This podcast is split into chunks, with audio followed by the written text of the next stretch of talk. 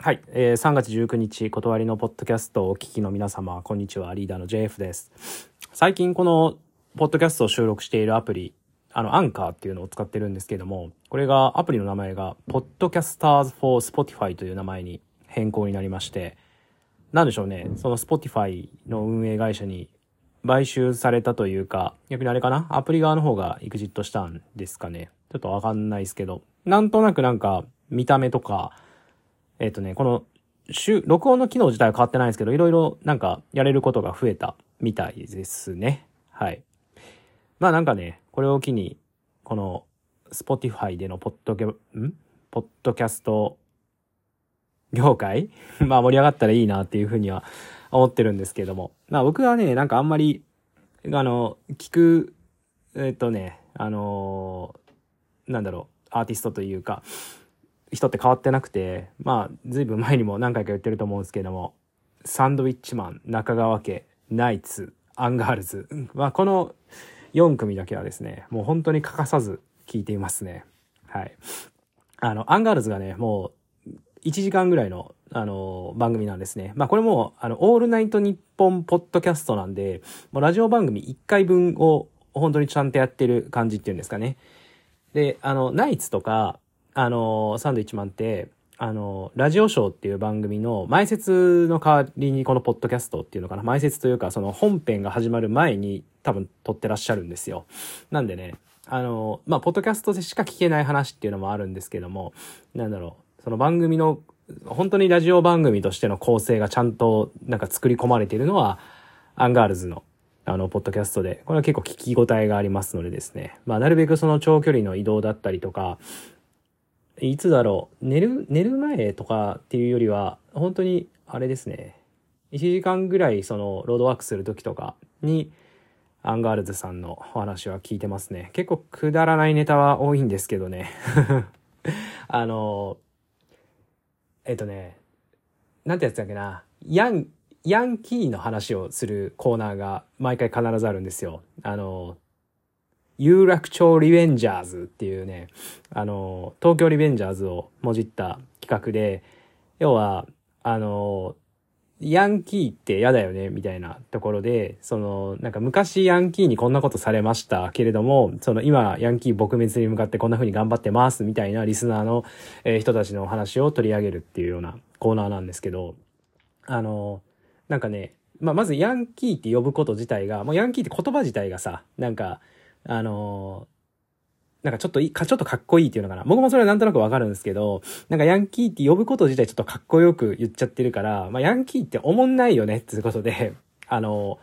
えっ、と、男、男子、男子のヤンキーのことをおもんなボーイ。で、女性のヤンキーのことをおもんなガールってまず呼ぼうと。いや、面白くないよと。まあそういうところから始まり。で、あのね、いろんなそのリスナーの方からの、まあ僕こんなことがあったんで、とかっていう話を聞いて、あ、こいつはいいねっていう人に対して、えっ、と、なんだっけな、あの、ただ東京支部とか、あの、四国支部とかね。なんかそのエリアの、そのリスナーの方が住んでらっしゃるエリアの、その隊長にしていきます。ヤンキー撲滅委員会の隊長にしていきます。みたいなね、企画で、まあやってるんですよね。あの俺はどうだろうな。その、結構ね、そのヤンキーものの漫画とかはね、読んでいたこともあって、まあ、読んでいたって言っても、でも、ジャンプ系が多かったですかね。ロクデナシブルースとかはすごい好きでしたけど、まあ、あれ結構硬派な方ですよね。ヤンキーの中でも。で、クローズとかは割と大人になってから読んだので、なんかそのリアルタイムでヤンキーかっこいいなみたいなのは思ったことは、まああんまりないですけど、あれかな？あの、結構、ちゃんと覚えてるのは、中、中学1年か2年の時ですね、に、僕、その時住んでた家からは自転車で3、40分かけて、あの、中学に通ってたんですけど、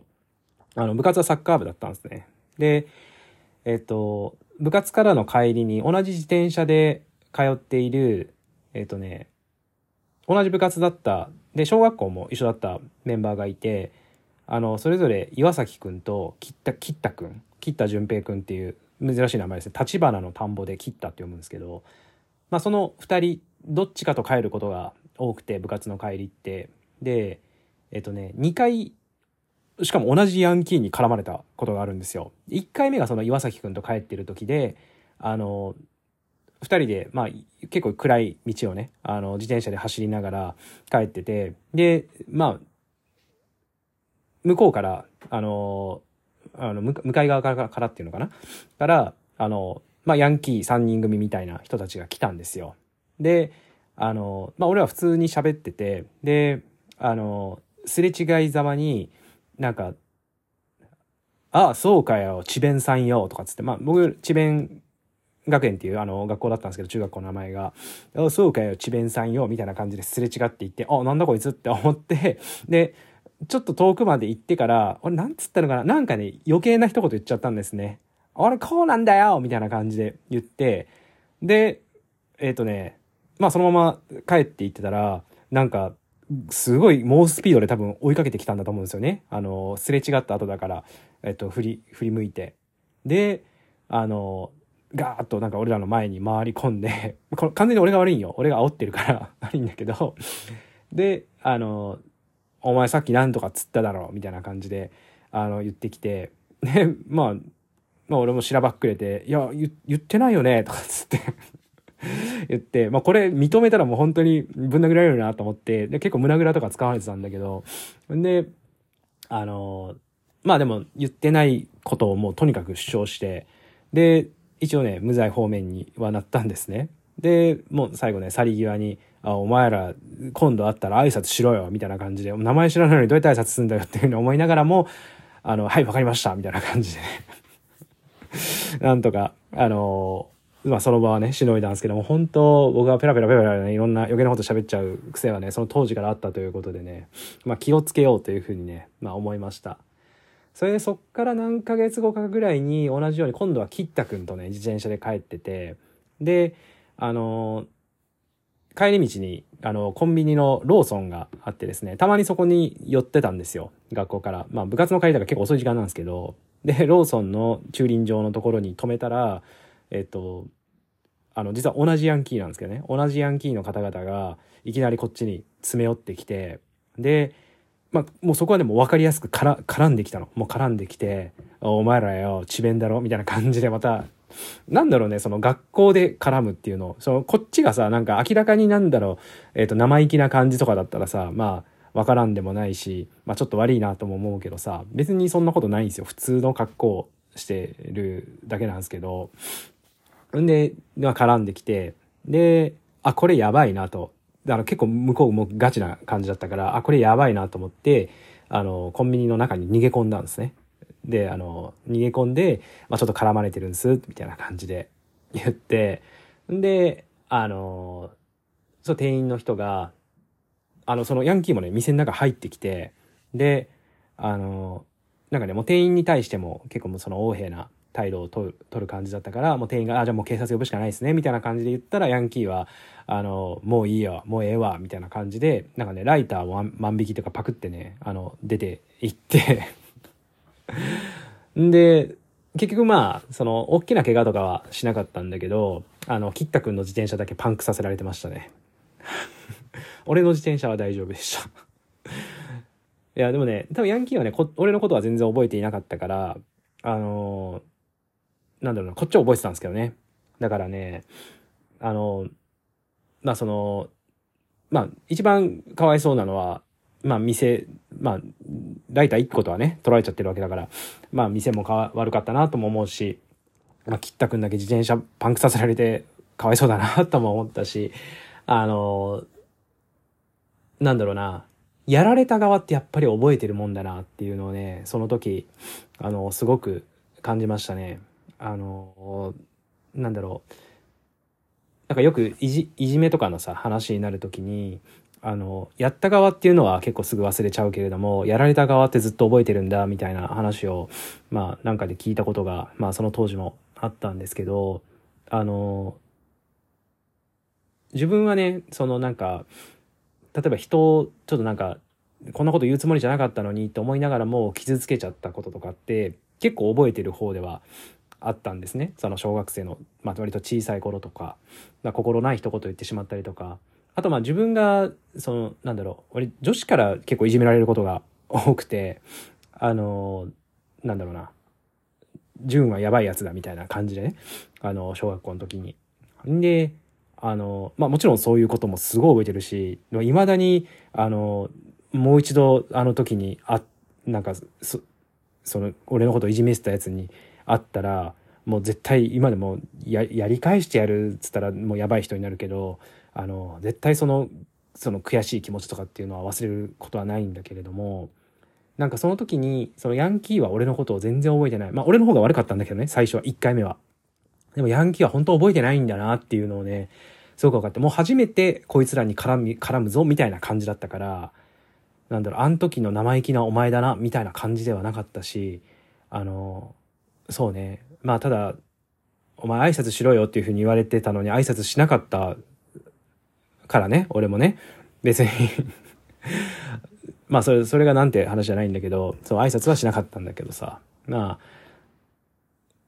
やっぱりわかん、わからないんだろうね、きっとね。そういう、その、まあ生きてるになるのかな今から思うと。そのヤンキーの方々っていうのは。なんかなんか、ああいうのはあんまりかっこよくないなっていうのはね、まあ結論ではあるんですけど、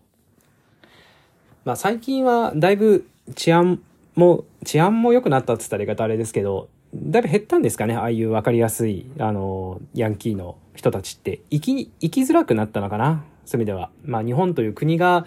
あの、そういう、なんだろうな、ヤンキーを許容しない国に、まあいい意味でも悪い意味でもなっていってるんだろうなっていうのは思うし。そうだね。でも、本当に不良をやってられるのって、まあ、まあ、長く見ると二十歳まで、うん、まあ15、6ぐらいまでなのかな？まあだと思うし、まあそれはそれで一つの青春だと思うし、その、なんだろう。そういう、なんだろう、なんだろうな。その周りがこう言うから、そかそこに迎合するわけにはいかないみたいな、一つのそのヤンキーならではのポリシーみたいなやつって、それはそれで結構共感できるところはあって、そのアナーキーな部分っていうのかな。それって、その、結局はその、その少年法だったりとか、あの、法の下でこそできてるだけではあるから、ちっちゃい精神ではあるんですけど、なんか、それはそれで、ああいうヤンキーの文化ってなくなっていくのっていうのは、あの、まあちょっと寂しいところありますね。まあ絡まれた側がこんなこと言うのもどうかと思いますし、もっとね、ひどい目に遭っている人たちだったりとか、まあそれこそもうリンチされて亡くなってる方だったりもいるわけだから、まあそれ許せる話ではないんですけど、うん。そうですね。そのアンガールズのその番組コーナーでその有楽町リベンジャーズの話を聞いてる時はもう本当になんかね、ああ、これは悔しい思いしてるなとか、俺みたいに本当余計なこと言ってただヤンチ、ヤンキーにボコボコにされたみたいな、それはお前が悪いだろ、俺と変わんないよ、みたいなね 人もいるけれども、なんかそもそもやっぱりそういうヤンキー文化っていうのはどんどん減っていってるな、もうそういうのがかっこよくないっていう風に多分なっちゃってるんだろうなとかっていうのをね、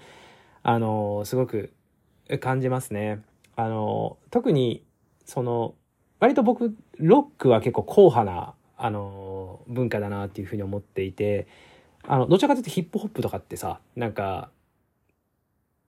割とそのその b ボーイじゃないけど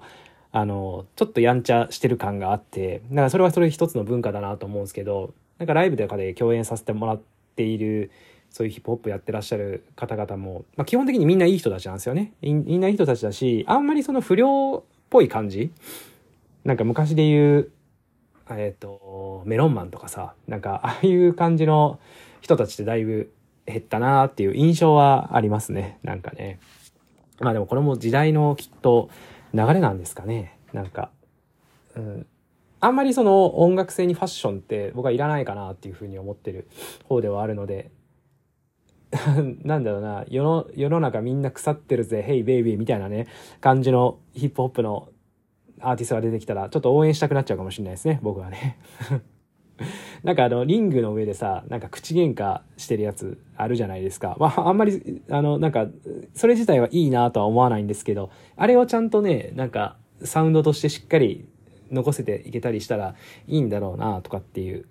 あの、その人たちがね。っていうふうに思います。ああいうエンターテインメントだけでやるんじゃなくて、まあ一つのその精神論を、あの、芸術の形にしたみたいな、そういうのはもっと見たいなっていうのはすごくありますね。はい。あとは最近、花粉ですね。花粉。あのー、もともとね、あの、ちょっとした花粉症の持ち主なんですよ、僕。あの、くしゃみが割と止まんなくなる系ではあったんですけども、ただ、あれですね、多分体質改善というか体質に変化があったのかわかんないですけど、あの、あんまり鼻炎が出なくなったんですね。多分、その、トレーニングだったりとか、その、まあトレーニングをやった結果、まあ何度もその自慢してる人は健康診断とかがめちゃめちゃ結果がいいんですけども、腸だったり肝臓だったりとかがいいんですけども、まあその結果もあってだと思うんですけども、その、なんだろうな、免疫が強くなったのかな？わかんないけど、そのあんまりくしゃみとかは出なくなったんですけどだ、今年はなんか咳がすごい出るんですよね。喉の方が、あの、多分花粉でやられていて、で、あの、いつもね、僕、市販の薬だと、アレグラっていう紫の、あれめちゃめちゃ効くんですよ。あれ飲んでるんですけど、あれが、まあちょうど切れたなっていう時に、あの、一回病院行ったらいいよって、まあ知ってはいたんだけどね、本当にひどい時って、昔は病院によく行ってたから、病院に行って注射打ってもらったりしたんですけど、あの、病院行ったら薬いっぱいもらえるから、つって、で、行ったんですよ。あの、花粉症で病院に行ったというか、そもそも通院したのがすごい久々ではあるんですけど、それ内科の方に。咽頭科になのかな。で、行ったらですね、まあ、まあ、軽い花粉症と、あの、喉の炎症を起こしてますね、みたいな感じで。で、あの、薬出しますね、つってもらった薬がですね、めちゃめちゃ多いんですね、まず。あのね、何日分のその回数も多いし、あとね、えっと、種類が、何種類 ?4 種類 ?5 種類かな ?5 種類もらって、そのうち1個は本当にひどい時だけ飲んでください、みたいな。あの、痛みが出てきたら飲んでください、みたいな。ロキソニン系のやつかな？なんですけど、それ以外のやつは基本毎日飲んでくださいね、みたいな感じで。なんだろう。久々に行ったからわかるんですけど、多分、こんなにたくさん薬って昔飲んでたかなっていう、あの、小さい頃にさ、あの、なん熱出して病院行きましたとか、風邪ひいて病院行きましたの時とかってさ、なんか粉薬何袋かが出てきて、で、毎日、まあ、ご飯食べた後とか食前とかに飲んでくださいねの1種類か多くて2種類だったんじゃないかなと思うんですけど、最近のこの薬局事情というか医療事情というか、こんなにたくさん薬なんて出してたっけっていうぐらい出すんですね。まあ、たかがっつったらあれですけど、まあ、花粉って言ってもアレルギーでしょ。その、そう。なんか、そのなんか薬薬でその治せるものっていうかもう散らすしかないわけじゃないですかアレルギーって。多分ね。なのにこんなに出すってもうなんかね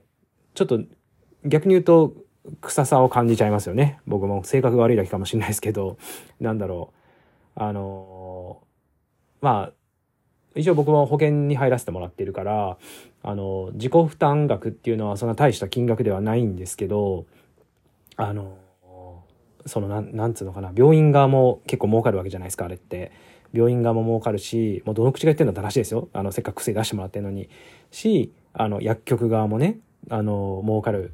わけじゃないですか。で、その製薬会社も儲かるし、その製薬会社からまあ直接の販売じゃなくてね、ああいう、あの、医薬品のディーラーを通してるわけだから、そのディーラーも儲かるし、で、もう最近のさ、この、高齢者医療っつったら、まあそのなんつうのかさあの病院だったりとか、まあそ、れらの人たちっていうのは、まあ、昔よりももっと忙しくな多分なってるんだろうなと思うといやこの業界は本当にドル箱になってないっていう すごい悪い言い方するとですね。あのもちろんね医療機関のお世話になっている方だったりとか医療従事者のおかげでねあの日本も、まあ、ちょっと前で言うとあのコロナ禍のさあのなんだろうその感染者のパンデミックだったりとかっていうのもある程度そのギリギリのところはね、防げてるっていうのはね、もちろん十分理解はしてるんだけれども、ね、なんかこの、久々に病院に行ってこれだけの量の薬、たかが花粉でですよ。これだけの薬が出てくるのを目の当たりにするとですね、なんか、お金の流れっていうのをね、すごい感じちゃいますよねって思いながらあの帰り道に製薬会社の株価をねいろいろ 見てるというね 一番お金の流れを気にしてるのは俺なんじゃないかっていうね。はい。まあそんな毎日でございまして。まあ花粉症は結構苦しいところではあるんですよ。まあちょっと、まあ、今もねちょっと声がちょっとかすれ気味ではあるんですけどね。まあかすれ気味な中ですね。まあ最近のあの企画でですね、だいぶちょっと体の方がね、追いついてなかったりもするんですよ。まあ編曲だったりとか、まあ歌詞を書いたりとか、ミックスをやったりとか、まあいろいろやっていかなきゃいけないことはあるんですね。あの、そうですね。あとは、アニメーション PV を作れるクリエイターの方を探したりとか、あの、たくさんやることはあるんですけど、全然追いついていないのでですね、まあなんとかちょっと巻き返しを上期のうちに図っていかなきゃあの、この間ね、あの、